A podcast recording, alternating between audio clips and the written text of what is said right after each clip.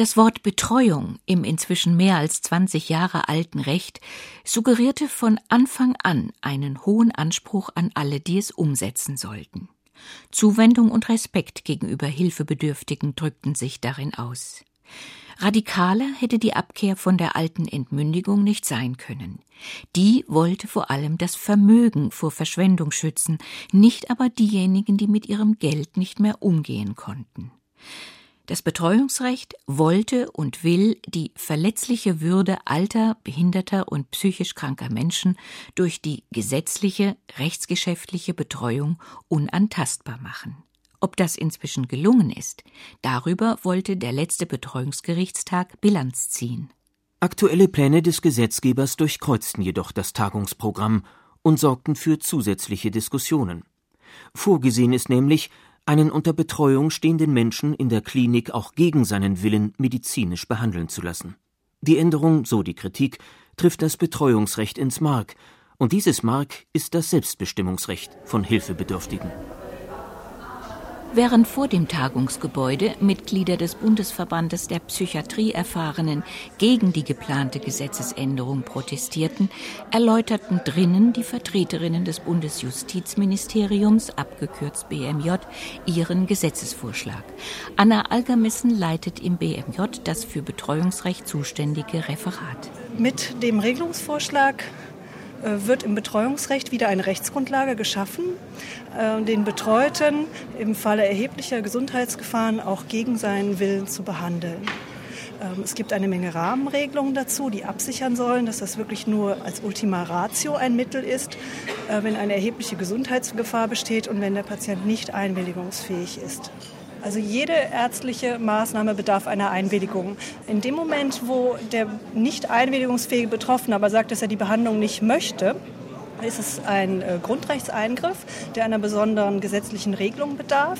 Und deswegen ist es wichtig, da besonders die Verhältnismäßigkeit dieser Maßnahme zu prüfen. Und wir sehen die gerichtliche Genehmigung vor, damit eben eine neutrale Stelle auch nochmal einen Blick darauf wirft, dass es wirklich ein, das letzte Mittel ist, zu dem man greift, das wirklich nur angewendet wird, wenn es erforderlich ist. Eine gesetzliche Regelung war nötig geworden, weil sowohl das Bundesverfassungsgericht als auch der Bundesgerichtshof festgestellt hatten, eine medizinische Behandlung gegen den Willen eines Menschen ist nicht zulässig. Auch dann nicht, wenn er unter Betreuung steht. Unabhängig von den höchstrichterlichen deutschen Entscheidungen gebietet die UN-Behindertenrechtskonvention die Deutschland 2009 ratifiziert hat, dass gerade behinderte Menschen keinem Zwang ausgesetzt werden dürfen.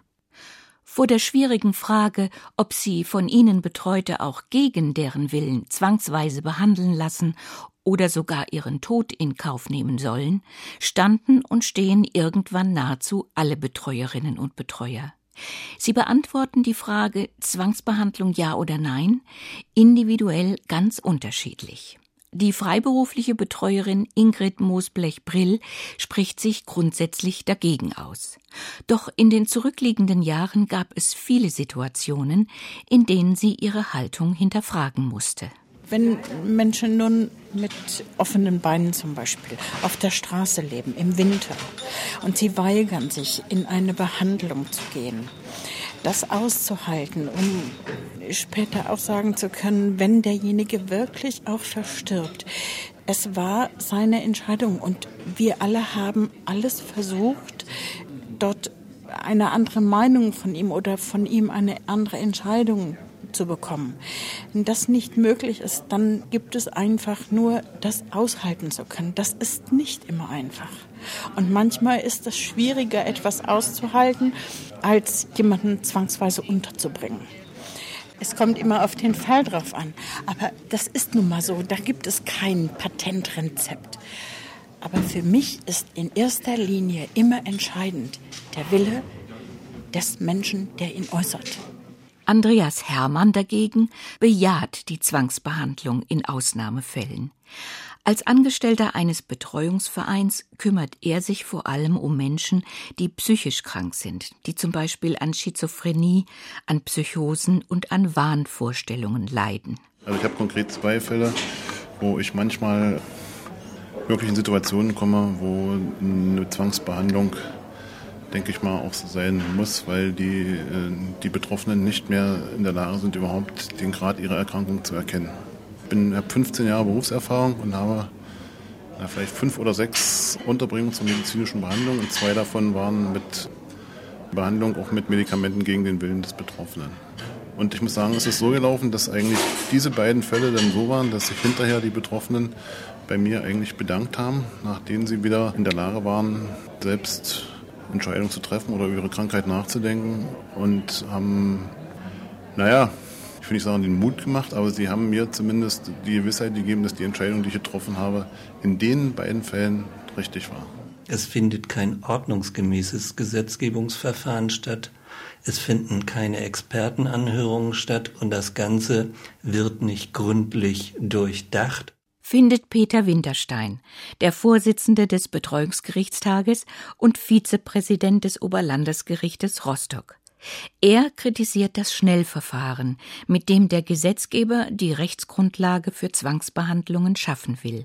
Die Chance, die in dieser Entscheidung liegt, nämlich innezuhalten, nachzudenken, ob Zwangsbehandlung überhaupt etwas Notwendiges und Sinnvolles sein kann, die wird damit zum Teil vertan. Wir von Seiten des Betreuungsgerichtstages wünschen, dass vor der Durchführung einer Zwangsbehandlung quasi eine Karenzzeit eintritt, damit der betroffene Patient selbst Gelegenheit hat, darüber nachzudenken, damit Gespräch mit Arzt und Pflegepersonal stattfindet und damit auch Zeit da ist, eine zweite Meinung einzuholen.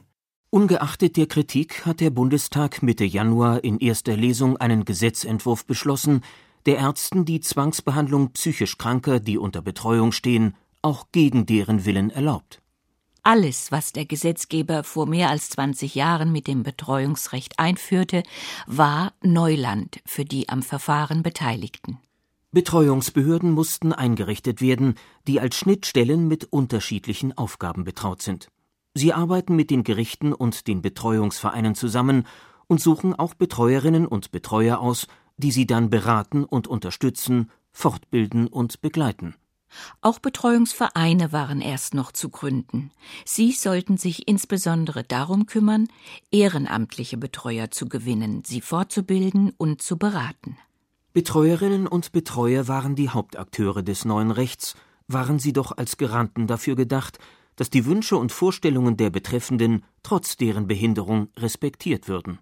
Von den Zahlen her kann Peter Winterstein eine positive Bilanz ziehen.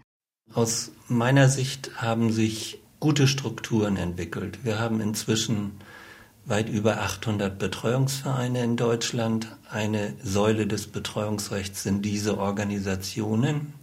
Wir haben inzwischen über 10.000 berufliche Betreuer in Deutschland. Die stellen auch eine Säule des Betreuungsrechts dar, denn es war ja auch erklärtes Ziel des Reformgesetzes seinerzeit, mehr Betreuer zu bekommen, damit ein einzelner Betreuer nicht mehrere hundert Mündel waren es damals ja verwaltet, sondern dass er sich auch persönlich um sie kümmert, dass er die erforderliche Zeit hat, um sie zu beraten und zu unterstützen und nur wenn es erforderlich ist, als ihr Vertreter aufzutreten. Wir haben inzwischen auch eine Stärkung der örtlichen Betreuungsbehörden. Da hat sich eine Professionalität entwickelt. Und wir haben auch in den Gerichten inzwischen natürlich eine größere Anzahl von Betreuungsrichtern und Rechtspflegern, die in diesem Bereich tätig sind. Von Richterinnen und Richtern verlangte und verlangt das neue Recht, dass sie ihre Amtsstuben verlassen und in Wohnungen und Heime gehen, um sich selbst davon zu überzeugen, dass eine gesetzliche Betreuung nötig ist. Ulrich Engelfried aus Hamburg war als Betreuungsrichter von Anfang an dabei. Man ist allerdings auf seine Eigeninitiative angewiesen. Es gibt ähm, keine Verpflichtung, zugegebenermaßen, das bei uns Richtern auch immer schwierig wegen der richterlichen Unabhängigkeit, aber es gibt keine verpflichtende Fortbildung. Die Erkenntnisse anderer Berufsgruppen von Ärzten, von, von Sozialarbeitern würdigen zu können, das haben wir nicht gelernt in unserer Ausbildung.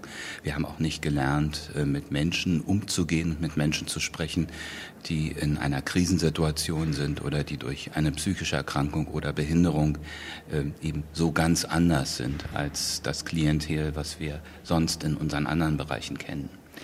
Da müssen wir eben selber dafür sorgen, dass wir das lernen. Bei der Gesetzesreform 1992 war es seinerzeit ein großes Anliegen, die weit verbreiteten Fixierungen, also freiheitentziehende Maßnahmen wie Bettgitter oder Bauchgurte für Pflegebedürftige in Heimen zurückzudrängen. Deshalb wurden Fixierungen genehmigungspflichtig. Auch dazu müssen Richterinnen und Richter in die Einrichtungen gehen und sich, so wie Ulrich Engelfried, selbst ein Bild machen. In Heimen, da äh, kommt es für mich eben darauf an, dass man da auch einen kritischen Blick hat und sich selbst oder einem Gutachter oder einem Verfahrenspfleger, also einem spezifischen Interessenvertreter für das Verfahren, genau erklären lässt von der Pflege, was nun eigentlich sich ereignet hat, welche Möglichkeiten man ausprobiert hat und ob es dann wirklich nötig ist. Wobei ich sagen kann, dass wir in Hamburg keine große Zahl von von Gurten, von Bauchgurten im Bett haben. Das ist dann zum Teil eine Begrenzung, die oftmals auch nur nötig ist, um ein Herausfallen bei der Lagerung zu verhindern. Das hat dann nicht mehr so diesen freiheitsentziehenden Charakter. Rückblickend lässt sich feststellen, dass bundesweit in den Heimen recht schnell eine Sensibilisierung für das Thema eintrat. Ein noch junges Projekt in Hamburg ist der Werdenfelser Weg, der 2007 in Garmisch-Partenkirchen im Werdenfelser Land erstmals praktiziert wurde. Pflege ohne Zwang ist das Ziel. Getragen wird das Projekt in Hamburg von der Behörde für Gesundheit und Verbraucherschutz als überörtlicher Betreuungsbehörde. Der Betreuungsverein Leben mit Behinderung setzt es um. Im Projekt Werdenfelser Weg erhalten Verfahrenspflegerinnen und Pfleger eine Fortbildung darin, wie sich Fixierungen vermeiden lassen. Verfahrenspfleger haben die Aufgabe, die Interessen hilfebedürftiger Menschen im Verfahren vor dem Betreuungsgericht zu vertreten zusätzlich zum Betreuer. Mit ihren Spezialkenntnissen beraten sie die Gerichte, aber auch Angehörige und Pflegende, welche alternativen Maßnahmen es gibt. Bettgitter oder Bauchgurt lassen sich zum Beispiel durch Sensormatten vor dem Bett ersetzen, die signalisieren, dass das Bett gerade verlassen wird. Bewegungsmelder in der Bettkante erfüllen den gleichen Zweck. Das Betreuungsrecht mit seinen hochgesteckten Zielen und Idealen hatte es trotz guter Strukturen von Anfang an schwer in die Praxis umgesetzt zu werden. Denn es benötigt Menschen, die genügend Zeit mitbringen. Und Zeit kostet Geld. Es ist die Zeit, die nötig ist, um Gespräche zu führen und die Wünsche und Vorstellungen hilfebedürftiger, alter oder kranker Menschen in Erfahrung zu bringen. Das gilt für Betreuer und Richter gleichermaßen. Personalnot bestehe in Hamburg zwar nicht, aber die Arbeitsverdichtung, sagt Ulrich Engelfried, sei auch an den Betreuungsgerichten sehr hoch. Das ist eben auch gerade für junge Kollegen und für neue Kolleginnen und Kollegen, also die neu im Betreuungsrecht sind, eine große Schwierigkeit. Man hat nicht die Zeit, mal in Ruhe das sacken zu lassen, weil eben die nächsten zehn Akten warten. Es werden häufig jüngere Kollegen auch notgedrungen ein bisschen äh, gedrängt, das zu übernehmen. Ähm, natürlich immer noch das Ansehen in der Justiz ist mehr bei solchen Dingen wie Wettbewerbsrecht. Also es drängt nicht gerade die Massen zum, zum Betreuungsrecht. Unter Zeitdruck stehen auch viele Ärztinnen und Ärzte, die mit medizinischen oder psychologischen Gutachten den Gerichten die Entscheidungsgrundlage für eine Betreuung liefern müssen. So erlebt es jedenfalls der Berufsbetreuer Dirk Dicken. Ich bin ja manchmal auch bei Gutachten mit dabei, hin und wieder. Das geht dann schon so im Schnellverfahren. Da wird dann gefragt, wer ist dann Bundeskanzler, wer ist Ministerpräsident. Und wenn die das dann nicht wissen, aha, dann hat sie wieder einen Punkt weniger. Also das ist mir manchmal zu dünn und ich würde mir da schon wünschen, dass auch teilweise die Diagnosen schon etwas genauer geprüft werden, dass man sich auch für die Klienten mehr Zeit nimmt. Und letztlich ist es ja so, dass die Gerichte dann auch so entscheiden, wie dann entsprechend die Ärzte das vorschlagen. Also die Macht der Ärzte ist ja schon enorm. Betreuer Dicken legt öfters mal ein Veto ein, wenn Ärzte auf dauerhafte Unterbringung in der Psychiatrie drängen. Bei Betreuten wo jetzt Unterbringungsbeschlüsse vorliegen, die also dann in der Psychiatrie sind, ist so meine Erfahrung. In München gibt es ja das große Isa-Amper-Klinikum. Da sind halt auch den einen oder anderen Patienten, wo ich mich jetzt drum kümmere, wo ich so das Gefühl habe, dass seitens der Ärzteschaft dann sehr schnell mit Unterbringungsbeschlüsse, mit Vorschlägen dauerhafter Unterbringung und wo ich als Betreuer dann natürlich von den Ärzten auch dahingehend so unter Druck gesetzt werde, naja, wenn wir das nicht so machen, dann kann das und jenes passieren und sie tragen die Verantwortung, was ja dann immer schon so eine Drucksituation herstellt. Ich aber vielleicht auch aufgrund meines Alters, weil ich bin ja mit 55 dann schon ein bisschen lebenserfahrener, auch das Leben an sich als Risiko sehe und eher nur in Ausnahmefällen dem auch zustimme. Und meistens auch äh, oder in der Regel auch diesen ganzen Beschlüssen nicht zustimme. Am Anfang, nach dem Inkrafttreten des Betreuungsgesetzes, wurde die Zeit nach dem tatsächlichen Aufwand eines Betreuers bezahlt. Dann aber änderte sich das Recht insgesamt dreimal 1999, 2005 und 2009. Diese Änderungen waren im Wesentlichen Sparmaßnahmen. Der Stundenhöchstsatz für die Betreuerinnen und Betreuer liegt bei 44 Euro. Das hört sich zunächst nach viel Geld an. Davon sind aber unter anderem Bürokosten, Altersversicherung und verschiedene Steuern abzuführen, und dann muss davon noch der eigene Lebensunterhalt bzw. der der Familie bestritten werden. Unterm Strich bleibt ein Nettolohn von ungefähr 10 Euro, schätzt Peter Winterstein. Dirk Dicken sieht Mängel im Vergütungsrecht gerade dort, wo Zeit am dringendsten benötigt würde, bei den Betreuten in Heimen. Gerade mal zwei Stunden pro Monat werden bezahlt. Betreuer Dicken weiß, was das bedeutet, wenn seine Betreuten von der Stadt in ein Heim auf dem Land verlegt werden. Wir bekommen ja einen geringeren Stundensatz honoriert bei Menschen, die in Heimen untergebracht sind. Das heißt nur zwei Stunden pro Monat. Und auf der anderen Seite steht natürlich von der Betreuungsstelle, vom Gericht die Forderung, dass wir auch uns um die Leute kümmern. Das heißt auch dann die Zustände in den Heimen überprüfen sollen, mit den Menschen sprechen.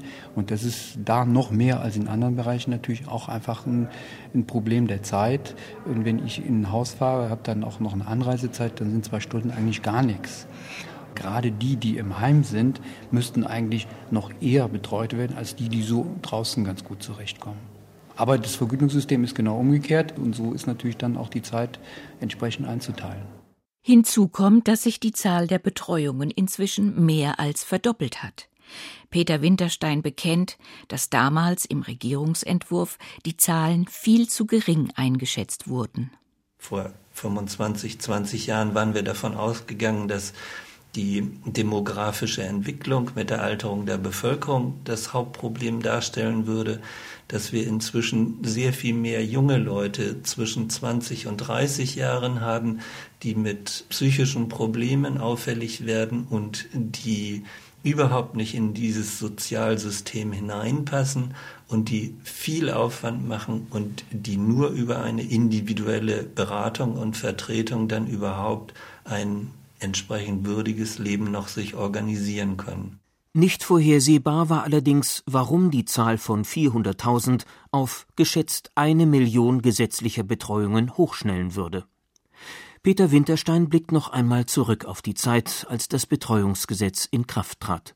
Es ist in eine Zeit gekommen, die durch die deutsche Einheit äh, gekennzeichnet war und wir haben in der Folgezeit in den 90er Jahren ja einen starken Abbau von sozialen Leistungen in Kommunen gehabt. Wir haben ab dann allgemeinpolitisch den Beginn einer Verarmung von Kommunen aus meiner Sicht auch festgestellt, mit der Folge, dass jede Menge sozialer Arbeit abgebaut wurde. Das hat dazu geführt, dass Menschen, die Probleme haben, immer schwieriger an notwendige Leistungen herankommen konnten und das nimmt zu. Unser Sozialleistungssystem ist für mich als Richter, ich bin ordentlicher Richter und nicht Sozialrichter, völlig unübersichtlich geworden. Wie geht es jemandem, der Probleme hat und der sich noch viel weniger in diesem Sozialleistungssystem auskennt oder gar nicht auskennt? Erschwerend kommt hinzu, was Ulrich Engelfried beobachtet. Na, was die Behörden angeht, ist es ja so, dass die Gelder so knapp sind, dass man einfach sehr autokratisch von oben herab manchmal agiert dass es dann, also um etwas sarkastisch zu sein, Wunderheilungen gibt und schwerbehinderte oder demente Menschen plötzlich wieder problemlos durch die Welt wandeln können und da werden einfach mal Leistungen gekürzt oder eingestellt. Das hat sich verändert, das ist in den letzten Jahren im Grunde Thema in jeder dritten Anhörung. Nicht nur Papierkrieg, sinnlose Ablehnungen und Widerspruchsverfahren gehören zu Dirk Dickens Arbeit als Betreuer.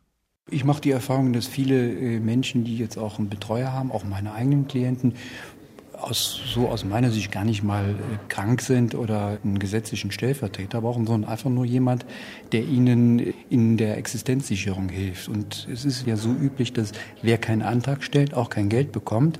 Und der Staat in Form der Sozialbehörden hat sich ja auch daraus zurückgezogen. Das heißt, die Menschen sich selbst überlassen. Und da sind oft natürlich die Fälle, die zu mir kommen, sind dann schon Wohnungslosigkeit droht, Existenzsicherung ist nicht gewährleistet, so dass ich dann einfach die Sachen dann übernehme und dann einfach nur auch das ganze Prozedere mit den Anträgen mache. Und das ist sicherlich nicht ursprünglich so von der gesetzlichen äh, Formulierung gedacht gewesen. Die Bürokratie erschlage ihre Bürger, findet Betreuer Dicken, und er meint, der Begriff der Behinderung müsse ganz neu definiert werden. Unnötig kompliziert und ineffizient sei außerdem, dass für die Leistungen an die Betreuten verschiedene Behörden mit unterschiedlichen Antragsformularen und Verfahrensweisen zuständig seien. Günter Keune hat seinerzeit in Hessen eine Betreuungsbehörde aufgebaut und einen Betreuungsverein gegründet. Er arbeitet als Betreuer und ist auch als Ausbilder und Berater aktiv. Rückblickend ist sein Fazit durchwachsen. Wir waren damals sehr euphorisch, Jahrhundertreform. Endlich kommen die Betroffenen auch mal zu Wort. Ihr Wille und ihre Würde soll beachtet werden. Alles äh, schöne Sachen. Und wenn ich jetzt Bilanz ziehen würde, ja, das könnte besser sein. Ich könnte mir vorstellen, also für die, für die Betreuten ist manchmal im Einzelfall nicht so furchtbar viel dabei rausgekommen. Die Situation ist heute so, ein hauptamtlicher Berufsbetreuer sagt, ich bin der rechtliche Betreuer, ich darf nur organisieren und managen und das darf um Gottes Willen nicht viel Zeit kosten. Der hat dann auch sehr viele Betreuungen, damit er überhaupt überleben kann. Ne? Und damit wäre das Betreuungsrecht wieder dort angekommen, wo es einst startete – als nämlich ein Anwalt vom Schreibtisch aus hundert und mehr Mündel lediglich verwaltete. Dabei ist es im Alltag mit der gesetzlichen Betreuung allein längst nicht mehr getan, wie Günter Keune aus eigener Erfahrung weiß. Ja, ich denke, man kann das nicht so isoliert sehen. Wenn man sagt, ich bin nur der gesetzliche Betreuer, da ruft einer an, sagt, ich habe nichts mehr zu essen, ich habe kein Geld, kann ich nicht sagen, ich lasse den jetzt verhungern, mag das werden, wie es will sondern da muss ich los und kaufe für den was ein. Das passiert durchaus mal. Man kann den nicht untergehen lassen. Auf Peter Wintersteins persönlicher Wunschliste der Verbesserungen steht ganz oben eine angemessene Vergütung für Betreuerinnen und Betreuer, damit die Situation nicht noch problematischer wird. Doch die Chancen stehen schlecht. Es fehlt an der nötigen Zusammenarbeit der Leistungsträger auf kommunaler, auf Landes- und auf Bundesebene. Die unterschiedlichen finanziellen Interessen sind sowieso kaum unter einen Hut zu bringen. Also ich denke, wir sind ja nach wie vor mit diesem ganzen System Betreuungswesen eine in der allgemeinen Politik kaum wahrgenommene Randgruppe. Das muss man realistisch betrachten. Und die Schwierigkeiten, die wir haben, sind auch, dass Teile der Leistung auf Landesebene zu erbringen sind, dass große Teile der Leistung auf kommunaler Ebene zu erbringen sind. Und schon auf der Behörden- und ministeriellen Ebene klappt die Verknüpfung nicht. Es ist schwierig, schon auf Bundesebene die betreffenden Ministerien zusammenzubekommen. Es ist schwierig, auf Landesebene die Ministerien zusammenzubekommen. Und in den seltensten Fällen arbeiten sie miteinander, häufig arbeiten sie gegeneinander und dann gibt es deutliche finanzielle Interessen gegensätzlich zwischen Land und Kommunen und es gibt deutliche finanzielle Interessen zwischen Land und Sozialleistungsträgern, Gegensätze, die alle unter einen Nenner gebracht werden müssen. Die politische Auseinandersetzung ist zurzeit unerfreulich. Nicht eingelöst hat sich die Hoffnung, genügend ehrenamtliche Betreuerinnen und Betreuer zu finden und so die Kosten niedrig zu halten. Und neben der zu geringen Vergütung für die Berufsbetreuer, den bürokratischen Hürden und den verwirrenden Zuständigkeiten der Behörden sieht Peter Winterstein noch ein grundsätzliches Manko. Nach wie vor ist Betreuung mit den alten Begriffen der Vormundschaft und Entmündigung verbunden, mit der Vorstellung, dass über den Menschen bestimmt wird, dass gegen seinen Willen bestimmt wird und dass für Ordnung gesorgt wird. Das heißt, wir haben aus meiner Sicht ein gesamtgesellschaftliches Defizit. Es ist noch nicht angekommen, dass Menschen mit Behinderung und Krankheit ernst genommen werden müssen in ihren Wünschen nach Selbstbestimmung. Das gilt vor allem für den Umgang mit Hilfebedürftigen in der eigenen Familie, wie Dirk Dicken feststellt das, was auch im Betreuungsgesetz drinsteht. Das heißt, das Wohle des Betreuten oder der Wunsch des Betreuten ist Folge zu leisten, beobachte ich in der familiären Situation oft anders, dass Kinder, Geschwister oft eine andere Vorstellung haben von dem, was gut sein soll. Das heißt vor allen Dingen dann Auflösung des Wohnungsunterbringung auch in, in Heimen und Einrichtungen wird oft von Angehörigen äh, forciert, äh, obwohl die Leute da gar nicht hinwollen. Ich habe gerade jetzt eine neue Betreuung, wo die Schwester den Betreuten in der Kurzzeitpflege untergebracht und als ich, ihn, als ich zum Erstkontakt war, war das Erste, was sie sagte, bitte holen Sie mich heraus. Und was inzwischen auch passiert ist. Und ich habe dann auch das Gespräch mit der Schwester gesucht, die schon auch aus ihrer Sicht das Beste für ihren Bruder wollte. Sie war jetzt der Auffassung, dass er nicht mehr alleine wohnen kann, dass er nur in Anführungszeichen Blödsinn macht äh, und das Geld raushaut. Wir haben jetzt hauswirtschaftliche Versorgung organisiert, kommt auch ein Pflegedienst. Also es ist gar kein Problem, dass er in seinen eigenen vier Wänden wohnen bleibt. Der Erfolg des Betreuungsrechtes hing und hängt von seiner praktischen Umsetzung ab. Zu wenig Ehrenamtliche, die Kosten sparen könnten, und die Verarmung von Ländern und Kommunen haben der Euphorie Ernüchterung folgen lassen. Für das Randgebiet Betreuungsrecht wie es der Vorsitzende des Betreuungsgerichtstages nennt, besteht in der Politik anscheinend nicht das nötige Interesse. Es ist aber möglich, dem eigenen Willen unabhängig von gesetzlicher Betreuung Geltung zu verschaffen. Und davon wird auch zunehmend Gebrauch gemacht. Viele Menschen nutzen inzwischen die Möglichkeiten der Vorsorgevollmacht und der Patientenverfügung. Das heißt, sie suchen sich frühzeitig vertrauenswürdige Personen aus ihrem sozialen Umfeld, denen sie Vollmachten zum Beispiel für ihre Bankgeschäfte übertragen als Vorsorge für den Fall, dass sie ihre Rechtsgeschäfte nicht mehr selbst erledigen können. Im Jahr 2011 gab es rund 300.000 registrierte Vollmachten. Zuzüglich der nicht registrierten dürfte die Zahl weit höher liegen. Mit einer Patientenverfügung lässt sich über das eigene Sterben selbst entscheiden. So wird in der Regel eine künstliche Lebensverlängerung abgelehnt. Eine solche Verfügung gilt unabhängig von einer gesetzlichen Betreuung oder einer Vorsorgevollmacht.